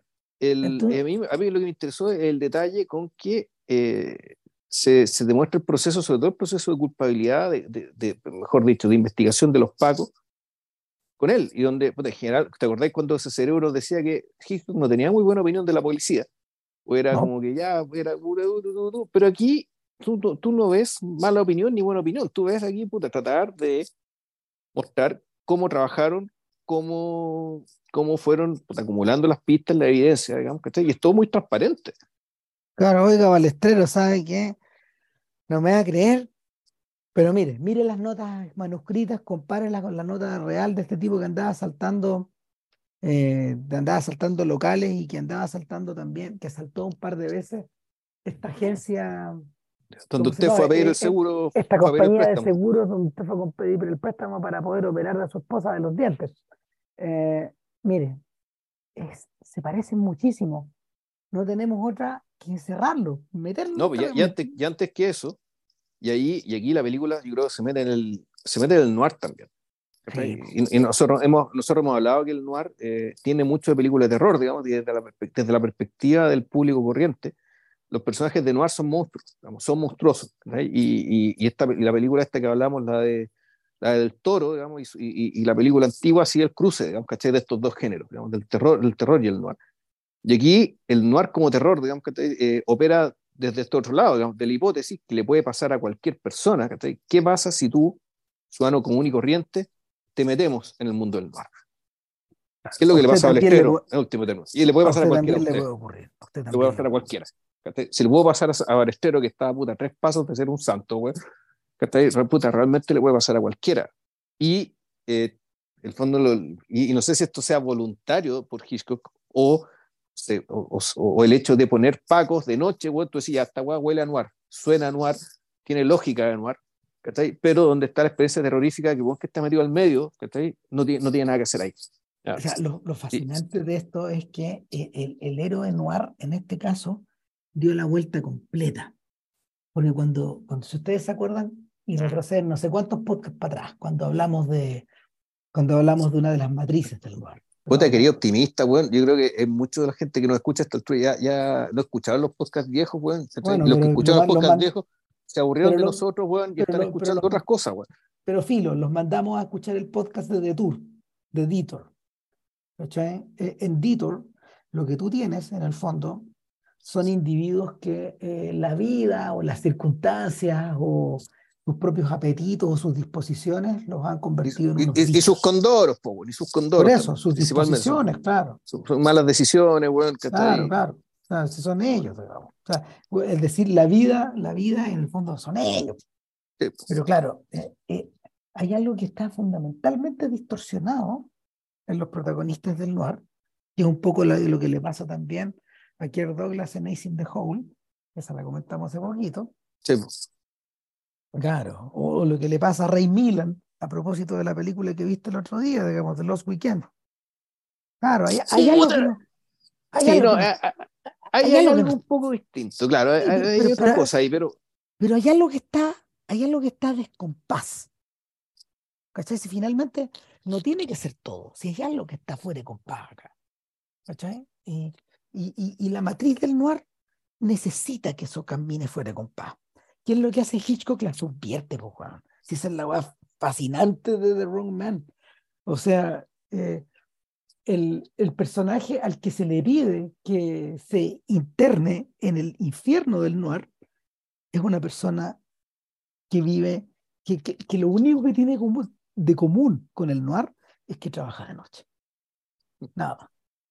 Eso solo es su único punto de contacto. Si tú trasladas la pega, si tú trasladas la pega de balestrero al día, es, funcionaría exactamente igual. Entonces, porque es como si fuera a la oficina, pues, Se va en el metro, se va leyendo, tiene cuidado al volver a la casa porque es muy tarde. Como los músicos vuelven como a las tres y tanto, porque él, además come, de hecho. se, detiene un rato, come, conversa con los conocidos de ese, de ese mundo, etcétera. De hecho, la, la, película nos presenta al estero con una con pura elipses cortas, ¿cachai? De cómo avanza la noche mientras está tocando. Claro. En el club. Sí, no, eso, eso es extraordinario también, porque Balestero está al fondo, no sabemos quién es él, pero claro, pues el club, el club, la noche avanza, avanza, avanza, y hay unos cuantos que logran quedarse hasta toda la noche, pues, pero hasta ellos están devastados al final. Imagínense los músicos que nunca paran de tocar. Eso es como la, la, sugerencia del principio. Entonces, si este sujeto, si este sujeto que, es claro como el agua, está metido en esto, cagó todo, pues, se desfondó. ¿Para qué entonces, la sociedad, la justicia? Por, por, eso esta película tiene el, yo creo, no sé si tuvo éxito, pero tiene todo el material para tenerlo, digamos, en el sentido de que realmente apela a cualquiera, al ciudadano común. O sea, esto que decís, decías tú, pues, a usted esto le puede pasar. O sea, balestero es usted. O inversamente, todos somos balesteros. Pues, Exactamente. O sea, pero ahora, la ironía de esta weá es que la película, bueno, entre tanta película de Hitchcock importante, puta, pasó con la, Pasó al revés. Eh, es, una, es un filme que, es un filme que eh, incluso, para, incluso para los efectos de la carrera de Henry Fonda tampoco tuvo tanta importancia, porque Fonda ese año actuó, ese año venía de actuar en Mr. Roberts, con el que había tenido un éxito resonante en Broadway durante toda la primera mitad de los años 50. Entonces, claro, eh, Fonda, Fonda todavía nominalmente es una estrella cuando hace The Wrong Man, pero, pero va camino de dejar de serlo en, el, en, el, en la magnitud que alguna vez lo consiguió. ¿Dos hombres en pugna de cuándo es? Eh, es de como unos meses después. Y es 57, eso me acordaron. Claro, y esa es como la última película, la última, el último gran papel, gran papel dramático eh, de Fonda eh, fiel a su mito, fiel a su mito actoral. O sea, después de eso, después de eso ya le caben otros roles, como el de Fail Safe, por ejemplo, cuando es presidente, ¿te acordáis? Sí, no, bueno, y, después ya hace la del hombre chueco, y después era su nave en el oeste, donde ya es otro personaje. Claro, son otros personajes. Eh, está en otra etapa de su carrera ya. Entonces, el, el, personaje de Balestrero de alguna, personaje de Balestrero de alguna manera también marca una suerte de final a estos roles de Everyman que él había estado haciendo en forma continua de ida y de vuelta.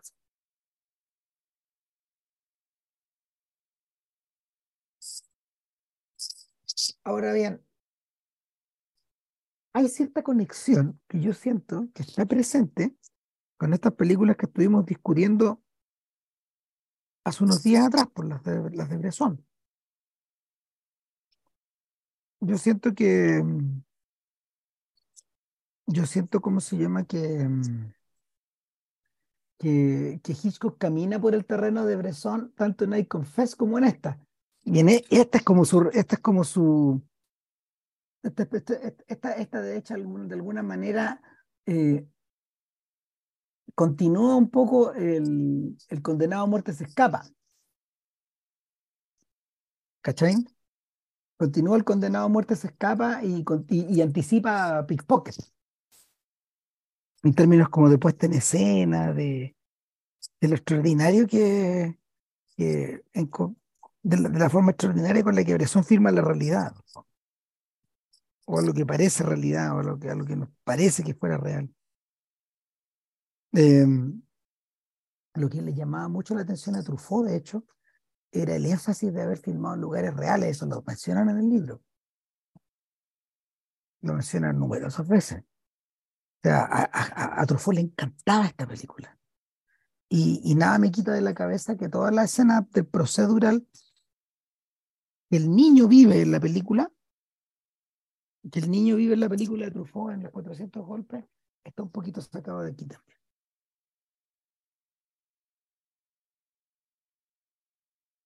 cuando meten preso ahí a Antoine Donel, ah. que no era un falso culpable. digámoslo. No era exactamente un falso culpable, cabro chico, de moledera.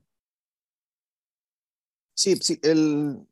pero bueno, ahí, pero son énfasis distintos, porque el fondo, claro, el- eh, una cosa es lo anecdótico, aquí el procedural, digamos que el proceso, el proceso existe, existe y te lo cuentan con tanto detalle, uno, uno, para ser fiel a la historia, pero la, la historia, que yo creo que lo que cuenta el libro, es que es el efecto que tiene el proceso en él.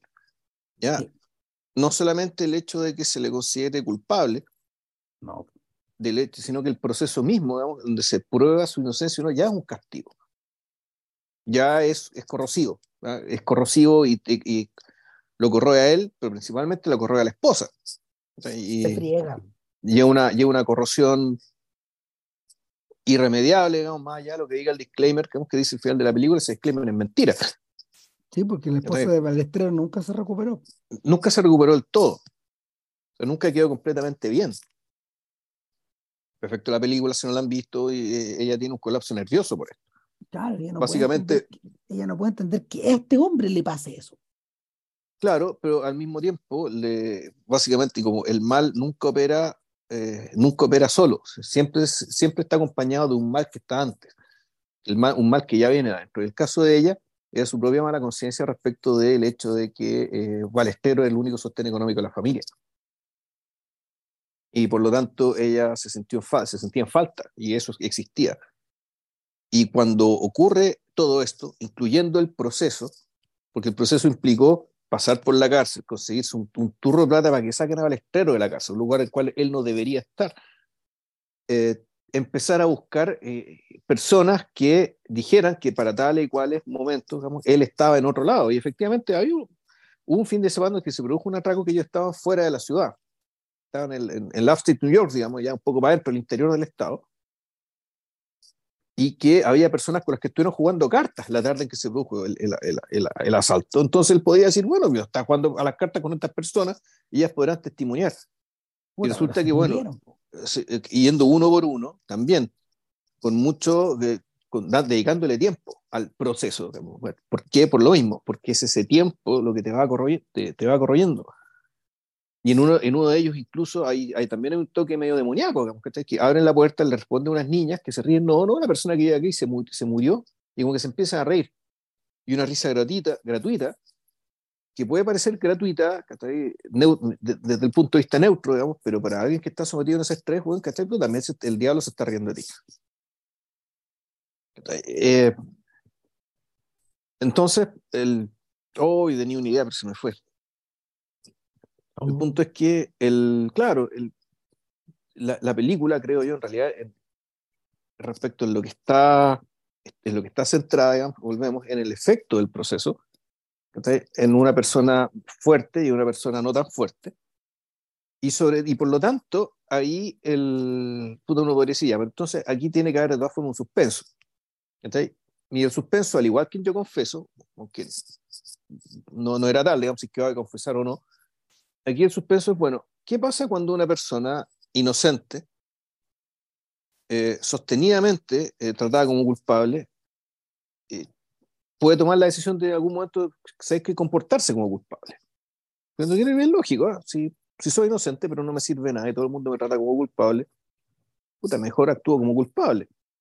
Eso quiere decir, por ejemplo, arrancarse. O, por ejemplo, ya perder, perder la confianza en todo, digamos, ¿cachai? y caer derechamente en el nihilismo. Aunque Pero no se arranque, no lo- Ballester no lo hace, po. No, pues no lo hace, pero el suspenso debería estar ahí. ¿Cachai? Todo el mundo dice, ya, pero en algún momento este se va a quebrar. Y ese quebrar, ese quebrarse puede significar muchas cosas.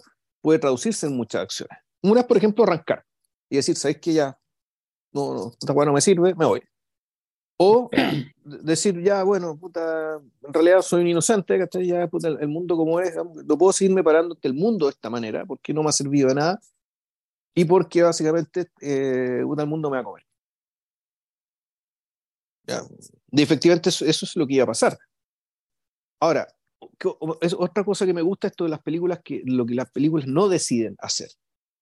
Hitchcock perfectamente puede haber apostado a la apuesta y haber optado por distorsionar la realidad y, y atribuirle a este fal- al, al verdadero criminal, digamos, crímenes mucho más atroces, un asesinato, por ejemplo. Claro. Lo que habría hecho eh, la situación de Balestero mucho más desesperada. ¿Ya? Y para efecto de la película, por lo tanto, con mucho más suspenso, más, más cosas en juego, ¿no? más dramático. Y, pero sin embargo, Hitchcock prefiere contar la historia tal, cual fue. y, y, básicamente los crímenes que acusaron al estero son, son en realidad son asaltos de poca monta. Petty crimes. Donde nunca hirió a nadie, nunca mató a nadie. Básicamente, puta, entraba, asustaba a la gente con una pistola y ya.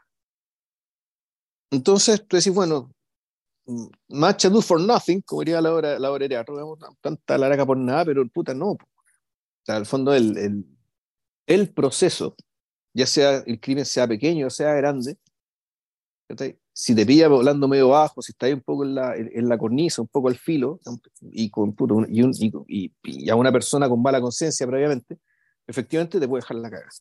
Te parten dos. Te, te, puede destruir, o sea, te, puede, te, cae básicamente el, relato de Hoff. Porque, ah, puta, eso es lo que termina ocurriendo en la Balestero en Río. Te cae Hoff encima. Tú te conviertes en Hoff, más bien. Entonces, bueno, ante, claro, ante ese nivel de desesperación, ya cuando que está todo perdido, digamos, que el, se produce el milagro. Y, y, el milagro es mostrado milagrosamente en la película también. O mejor dicho, la película hace parecer lo que realmente ocurrió un milagro, aunque en realidad no lo es. No tiene nada de milagroso. Pero la película hace, puta, se manda un persona antes de persona.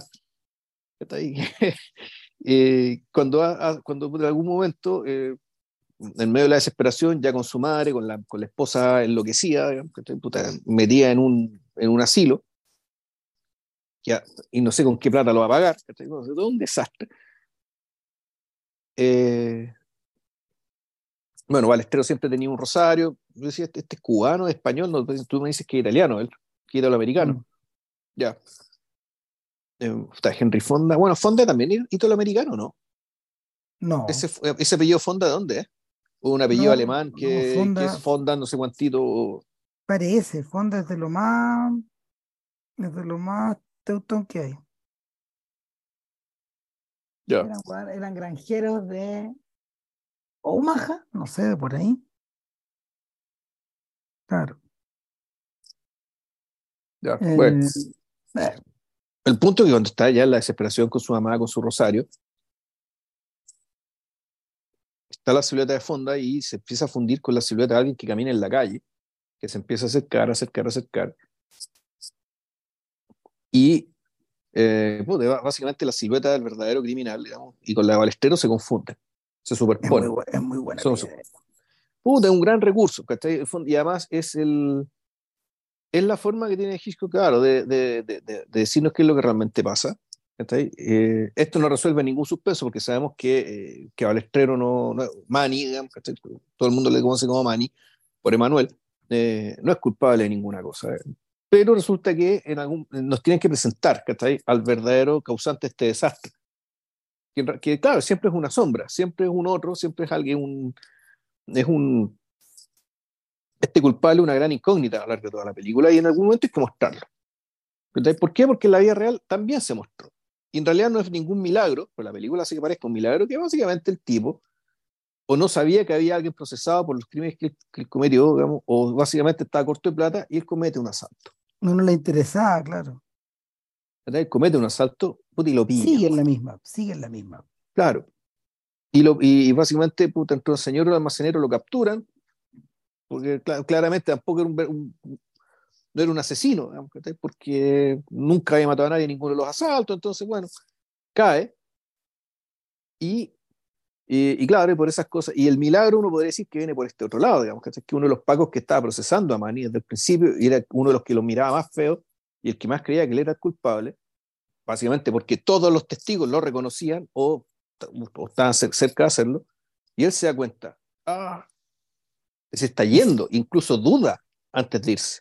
¿Y si fue o no este ¿Y si este weón? ¿Y si es o no es? en realidad el milagro es ese.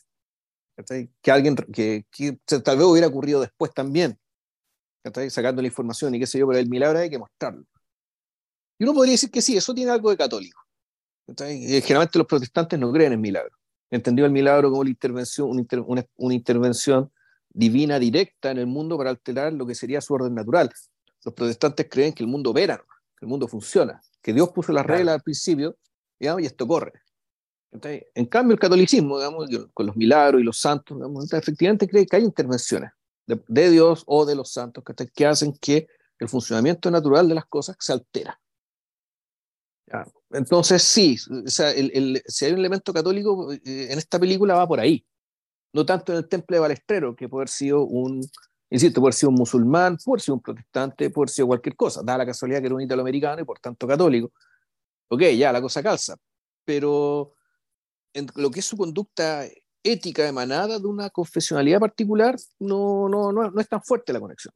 No es, o no, es fuerte, pero no es necesaria, ni es exclusiva. En ese sentido, de, esta fe en particular. De esta fe en e, particular. el milagro está en este otro lado. Hitchcock está más fortalecido después de la experiencia de haber hecho el Confess. No tiene ese problema. No tiene ese problema y ya entiende que no tiene esa necesidad de enajenar a la mayoría de su público, que no es católica. La película va blindada por ese lado.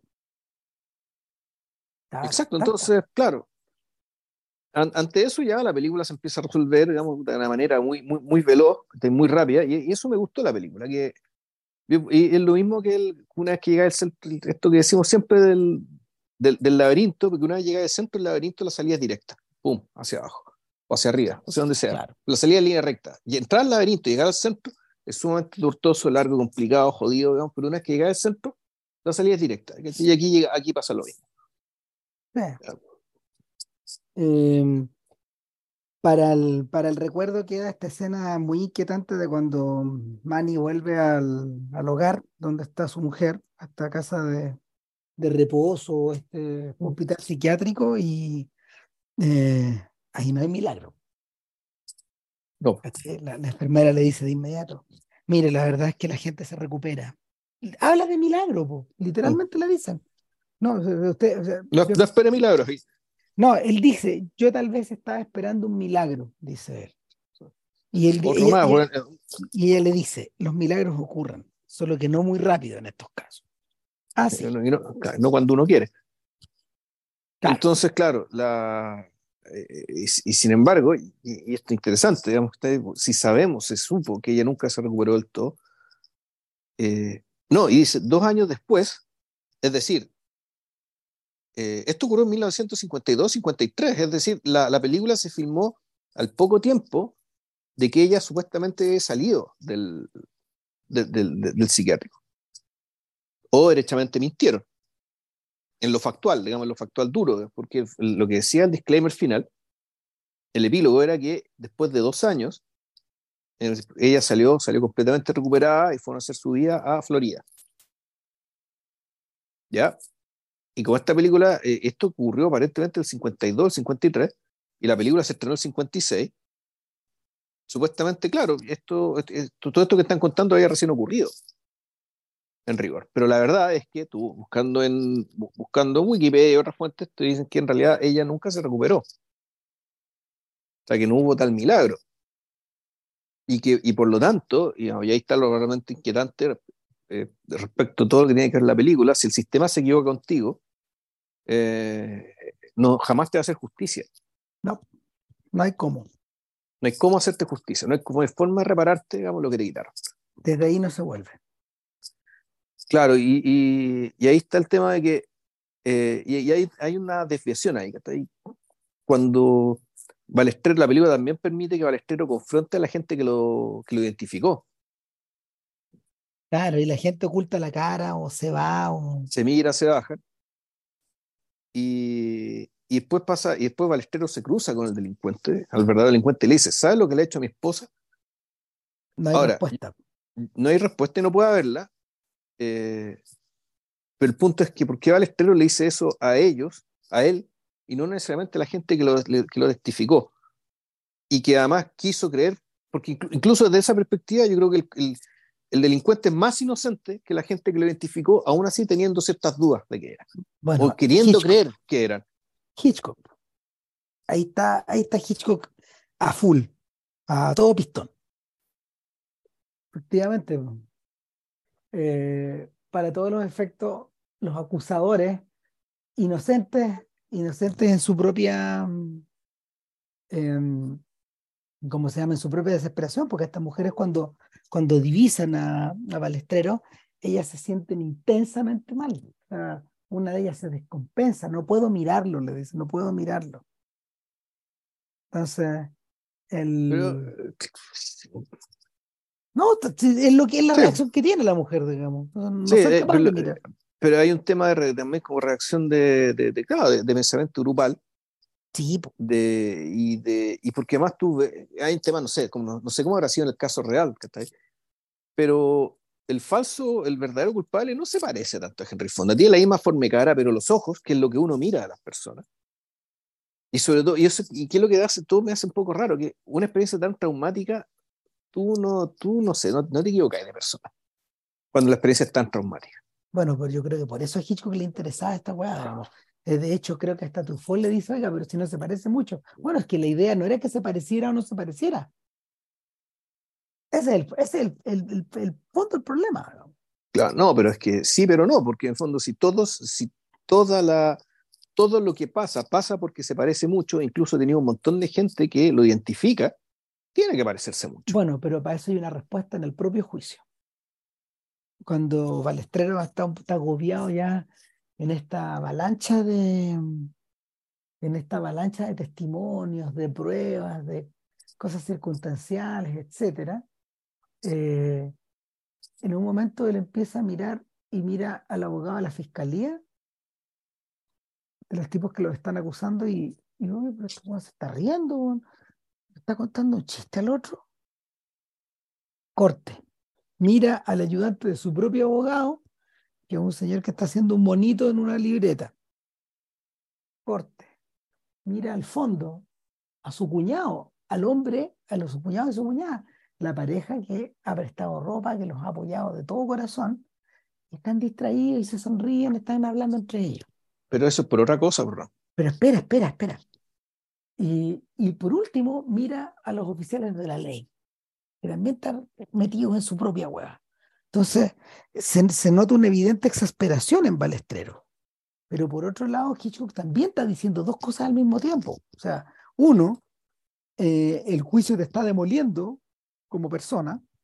No, no, está, pasando otra cosa. Pero Ahí lo que está pasando. esperemos un poco, esperemos un poco, ¿para dónde voy? Eh, ¿Cuánta atención es capaz de poseer? Que, es, que eh, es capaz la gente de poseer a la hora de tener que tener, de tener que tomar atención. Esa es una pregunta que está ahí. ¿Cuánto, cuánto esta gente está invirtiendo en mí? Incluso los, incluso los que más invierten en mí, mi propia familia, por decirlo así, no es capaz de, no es capaz de, de estar en sus trece en este momento en que a mí se me está juzgando, bueno, estoy a punto de a punto de perder mi libertad. ¿Es un juego esta weá? ¿Con cuánto rigor se identifica la gente? Porque justamente antes se le ha pedido a dos de las testigos importantes, que son las que lo ven al final, que se levanten del estrado y le toquen el hombro a la persona que ellos identifican como el culpable. ¿Con cuánta atención se está haciendo eso? A eso güey. Ya. Bueno, en realidad es, eh, esa escena donde están todos aburridos haciendo dibujos, qué sé yo, tiene, eh, tiene una explicación muy diegética y muy lógica de la película. Es que el abogado, el abogado, que es un actor importante y no me acuerdo quién era. Anthony Wilde. Anthony Wilde, sí, Anthony Wilde, el abogado que toma el caso y, y que es una persona que ha hecho servicio comunitario, que tenía experiencia como senador del Estado, si mal no recuerdo. Sí antes y, que defendía a gente, digamos, puta, cobrándoles menos, que porque tenían posición de hacerlo. Eh, básicamente lo que él hace está alargando, alargando, alargando, alargando, alargando, digamos. por lo tanto, toda esta falta de atención y falta de interés no es que sea toda una manga indolente, sino que en realidad Anthony Wilde lo que está provocando lo que finalmente ocurrió, que, uno, que, la, que la fiscalía haga un comentario tal que tenga que anular el juicio. Ah, no, que uno, que uno de los jurados. Uno de los jurados, perdón. Uno de los jurados dice ya, eh, muestra clara mi adversión ante todo el hecho. Dije, ya, usted no, no, ya, el juicio es que honorarlo porque este jurado no me da garantía. No, no, en el fondo no, es, yo, es para ganar, es para ganar tiempo. yo no estoy, yo no estoy tan seguro de que haya sido una táctica dilatoria de él. Lo que está Sí, súper pues, era, claro era para él, sí, era para ganar tiempo. No, no, no, no, no estoy tan seguro. Lo que, lo que, lo que es sumamente claro es que los mecanismos de los juicios no son cinematográficos. Y aquí Hitchcock en el fondo le está pisando la cola a una película que él mismo había realizado años antes, The Paradise Case, que efectivamente es una película de un juicio que transcurre casi por completo, tal como lo va a hacer más tarde, lo van a hacer más tarde muchas otras, al interior de un, al interior de, un, de, un- de una sala de, de una sala de justicia. Entonces, los mecanismos no son así. Y efectivamente, este ciudadano, este ciudadano de a pie, que se pare y dice, oiga, ¿hasta cuándo vamos a tener que escuchar esta- estas declaraciones? Produciendo el mistrial, que, que en el fondo es el- un juicio nulo, eh, es una reacción como de la guata. Es una reacción común y, muy normal, común y corriente, digamos. No, muy heavy. Pero, pero como que ahí llegamos, ¿o no? Yo creo que ya estamos Sí. a, a un detalle extra. Me llama mucho la atención la, la, la, la, la, mm, la austeridad de la banda sonora de Bernard Herrmann. Esta, ¿cómo se llama? Hay gente que hay gente que hay gente que ha relacionado esta película con Taxi Driver y la verdad es que viendo el, viendo el filme hay muchas tomas que Scorsese ro- robó de ahí. Pirateo, pues.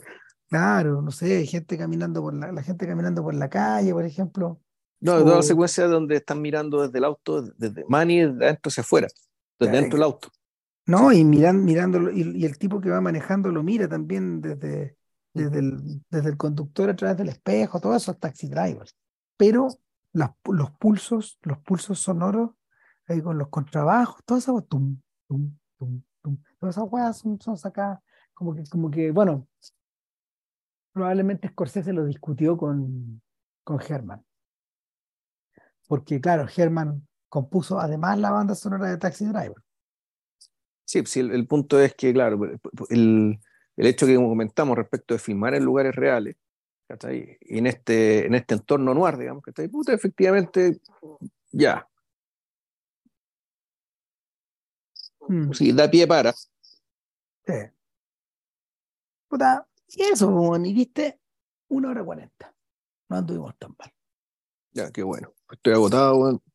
Ah, Son las 12 ya. Sí, sí, sí, 12 días. Pues bien, bien. Estuvimos bien, estuvimos bien.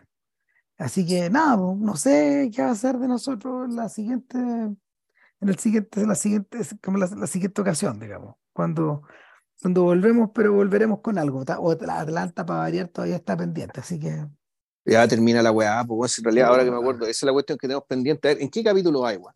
procrastinación, pues bueno, no, estoy cagado, estoy ahí weón, abandonado al principio de la cuarta temporada, estoy cagado.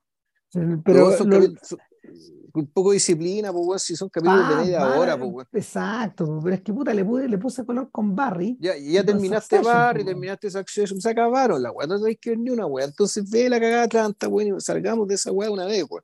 Antes que se me olvide, yo la vi hace mucho tiempo, weón. Puta Y no, tengo tiempo para verle de nuevo, weón. Es como, como por no haber hecho el podcast de Twin Peaks 3 a tiempo, cagamos, no lo hicimos. Nunca, nunca lo hicimos, weón. Bueno, creo que lo hagamos nunca, pero, eh, eh, pero hay más posibilidades que hagamos ese que la otra. ¿Qué otro? Es- El otro podcast es eh, The Wire. ¿Puedes Ah, creer que no. todavía algunas personas preguntan? El día del pico, no, que pregunten, eso demuestra interés, digamos, que y siempre amablemente le vamos a responder que el día de la callan para hacer el podcast de The Wire. Porque no hay tiempo, o sea, a menos que, que- ya sabemos, ya sabemos, aunque que venga algunos doble de la enfermedad terminal, entonces, puta, ahí cuando esté en la clínica, weón, le vamos a decir ahí a la enfermera, Eh, weón, el otro- póngame The Wire, weón. Y claro, el otro va a ir ahí, weón, a, a- a poner eh, play. a, a hablar solo, porque el otro weón que está en la terminal no puede ni hablar. Claro, sabemos que quiere. Mire, le voy a estar este otro weón. está no- ¿Cómo se llama? No sé está en posición de, de- en posición de hablar, pero voy a hablar yo. Claro. Eh, bueno, después de, después de esta agradable predicción, eh, nada, pues, cerramos. Ve Atlanta, pues. Ya, bueno, chao. Ya que estén bien, coraje. Chao, chao.